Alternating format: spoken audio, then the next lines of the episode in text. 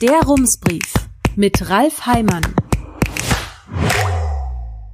Münster, 17. Januar 2023.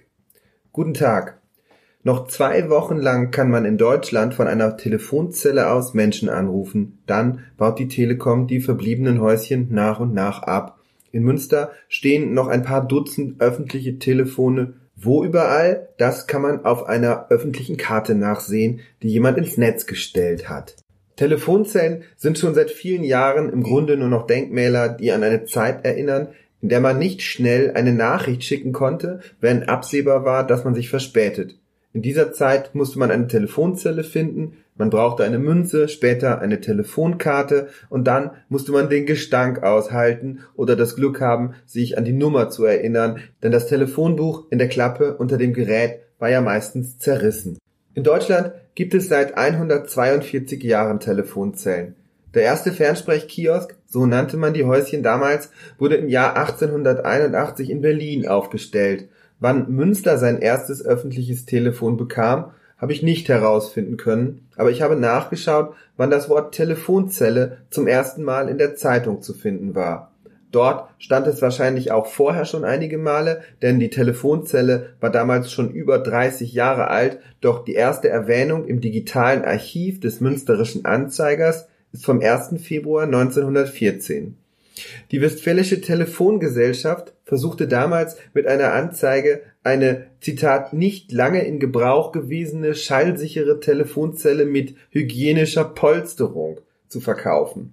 Ihren Sitz hatte die Gesellschaft damals an der Augustastraße 69. Diese Adresse kenne ich, was für ein Zufall, sehr gut. Dort habe ich bis vor ein paar Jahren gewohnt. Wenn Telefonzellen damals in der Zeitung standen, dann hatte meistens irgendwer etwas verloren. Zum Beispiel am 27. Dezember 1925, da hatte jemand, der in der Bremer Straße wohnte, in der Telefonzelle am Servaziplatz ein Portemonnaie vergessen. Mit Inhalt, so steht es in der Anzeige. Zwölf Jahre später passierte in dieser Telefonzelle etwas eigentlich ziemlich Gewöhnliches. Eine Frau machte sich die Haare zurecht. Einem Zeitungsredakteur erschien das überhaupt nicht gewöhnlich. Er schrieb daraus folgende giftige Glosse.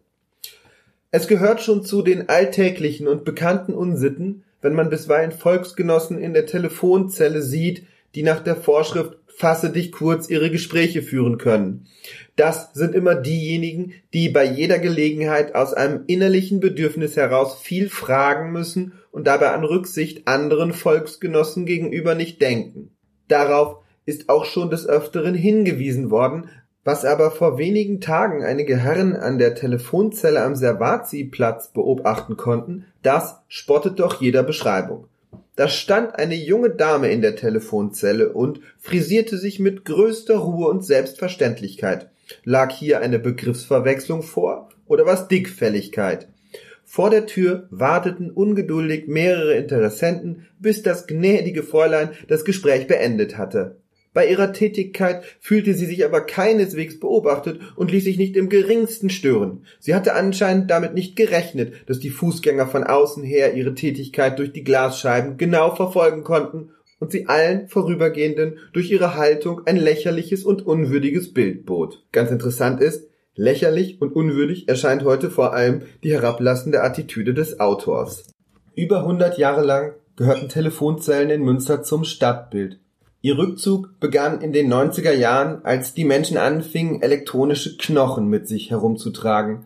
Am 10. Februar 2018 schrieben die Westfälischen Nachrichten über die letzte Telefonzelle in Amelsbüren. Und bevor auch aus der Innenstadt die letzten öffentlichen Telefone verschwinden, hat unsere Fotografin Paula Götz sich auf die Suche gemacht und sie fotografiert. Svenja Stümeier hat mit einem Mann gesprochen, der viele Jahre lang in Telefonzellen gearbeitet hat.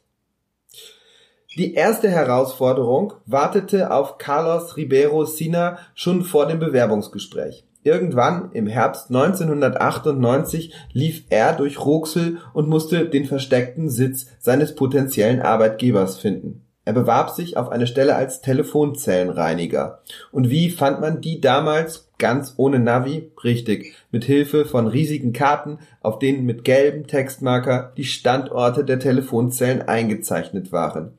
Ribeiro Sina bestand den Test, kam pünktlich zum Gespräch am richtigen Ort und fuhr daraufhin einige Jahre lang jede Woche ins Ruhrgebiet, um dort Telefonzellen sauber zu machen.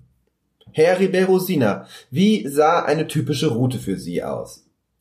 Ich bin mit dem Bus nach Roxel zu einer Tankstelle gefahren. Um 6 Uhr morgens habe ich dort einen Renault Twingo abgeholt. Damit bin ich über die A43 in Richtung Ruhrgebiet. Meistens habe ich eine Tour über Recklinghausen, Datteln und Haltern gemacht. Manchmal war ich auch in Dortmund oder Düsseldorf. An einem guten Tag kam ich um 15 Uhr zurück. Bei schlechtem Wetter oder extrem schmutzigen Telefonzellen hat es aber auch mal bis 21 Uhr gedauert. Ich schätze, dass ich pro Tour etwa 300 Kilometer gefahren bin und um die 70 Telefonzellen sauber gemacht habe. Ich hatte dabei übrigens eine bestimmte Technik, weil es in diesen Zellen immer unangenehm gerochen hat.